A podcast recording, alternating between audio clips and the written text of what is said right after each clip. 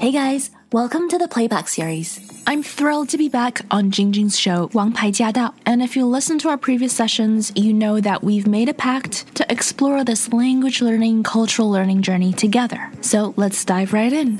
事不宜迟，我们马上开始。欢迎回到《王牌驾到》，我是晶晶，在空中另一端的呢是我们纽约台英语说说看的节目主持人西任。 Hey everyone, welcome back to our show. So, in our last session, 在上一期的节目里，Jingjing and I went through a list of characteristics for the people whose sign belong to Cancer. 在上一期的节目里，晶晶和我谈到了巨蟹座朋友们的一些特征 （characteristics）。C H A R A C T E R I S T I C S characteristics。 characteristics。characteristic 就是特征。我们其实是借着讲星座这个机会来跟大家介绍一些形容人的形容词 adjectives。我之前也说了，有着不同文化背景的人通常会用不同的形容词去形容某个人或者是某件事情。有的时候，翻译母语的形容词和母语的话，会在新的环境里和新的语境里，让整句话感觉到有点怪。That's why we take the time to do this。这也是为什么晶晶和我借着讲星座这个机会来跟大家介绍这些形容词。And if you've been following our show for quite some time，那如果你在听我们的 show 有一段时间了，你也会知道，你也会了解，I'm not a big fan of saying certain qualities are good or bad。你也会了解到，其实我不是特别喜欢把这些形容词归类为好与坏。I'm not a big fan of saying some qualities are good and some are bad. They just are. 因为在不同的环境里，under different circumstances, they can change. One can become the other。每一种特征其实都有它们的闪光点。就比如说上次我们讲到巨蟹座的朋友们，有的时候会比较 sensitive，敏感 sensitive。但是我们也讲到了，其实只有 sensitive 的人才能够非常细心的注意到某些细节，使他们成为非常 thoughtful，想法和做事非常周到的人。很多人都发现巨蟹座的一个算是特点吧，就是特点，Yeah，I like the way you say that. Instead of 缺点是吧？对对对，OK，呃，就是他们特别敏感。嗯，So they are sensitive people. Sensitive, sensitive people. Yeah，是的。And you really can't be thoughtful without being sensitive to things and sensitive to details. 其实想想看，一个做事非常仔细、想法非常周到、很会照顾人的人，Of course they have to be sensitive, right？他们当然是要对周边的细节敏感，right？巨蟹座在二零二二年的运势是怎么样的呢？西人？Okay, so embrace an exciting transition.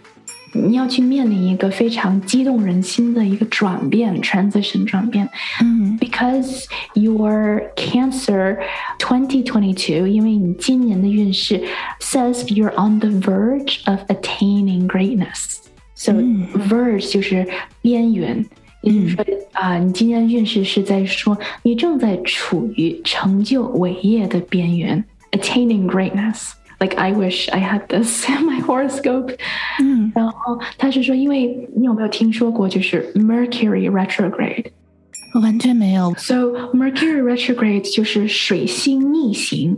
哦，水逆呀、啊，原来这就是 the famous 水逆。你再再讲一次好不好？好好好，Mercury Mercury 是 M E R C U R Y Mercury retrograde。是 R E T R O G R A D E retrograde。哦，retrograde，OK。 Like 你如果去一家餐厅，然后它的 style 很像就是二三十年代的那种，你可以说哦，这个地方很 retro。哦，retro 古典的那种复古是不是？复古式的，对对对。哦，英文再来一次，水逆英文怎么说？Mercury retrograde。经常发生啊，好像你有哪个事情不顺的时候，你就可以，你就听到有人啊，Mercury retrograde，忘了拿钥匙了，或者是丢三落四了，或者是事情不顺就 Mercury retrograde，就是。推卸责任，推到 水星逆行啊！哎，但是呢，你不能够再用这个 excuse 了，因为这个水逆已经在六月三号就结束了。For Cancer，yeah，哦，这是巨蟹座的水逆已经结束了。对对，要对自己负责了。对对对，非常棒啊！那巨蟹座今年还会有没有什么惊喜呢？it says you're experiencing the full potential of Mercury electrifying your 11th house of community with nothing to hold it back. 他是说 Mercury 呃、uh, retrograde comes to an end，那水星去哪里了呢？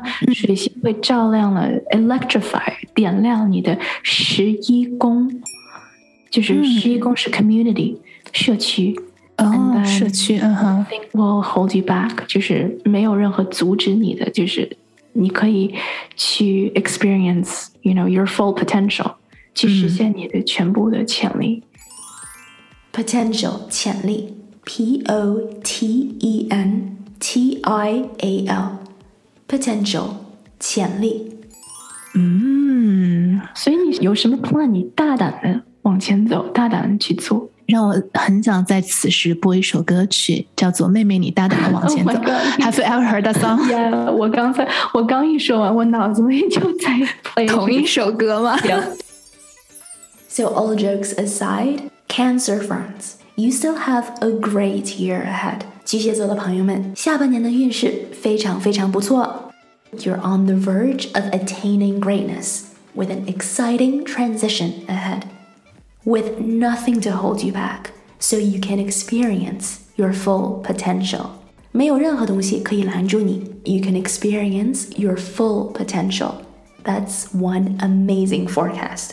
巨蟹座的朋友们，你的下半年可是非常非常精彩的，super exciting. So let this guide you and have a remarkable rest of the year. As always, if you have any questions or comments, please let us know. We do have a dedicated Facebook group to address any concerns, questions, or confusion that you might have. We also share tips, including tips from our listeners like you. Everyone's journey is different, but if something has worked for you, then please do share it. You just might inspire someone else. To hear the full show and to catch more episodes, make sure you tune in to AM 1300. Let us know what you thought of today's session, and make sure you stay tuned for more.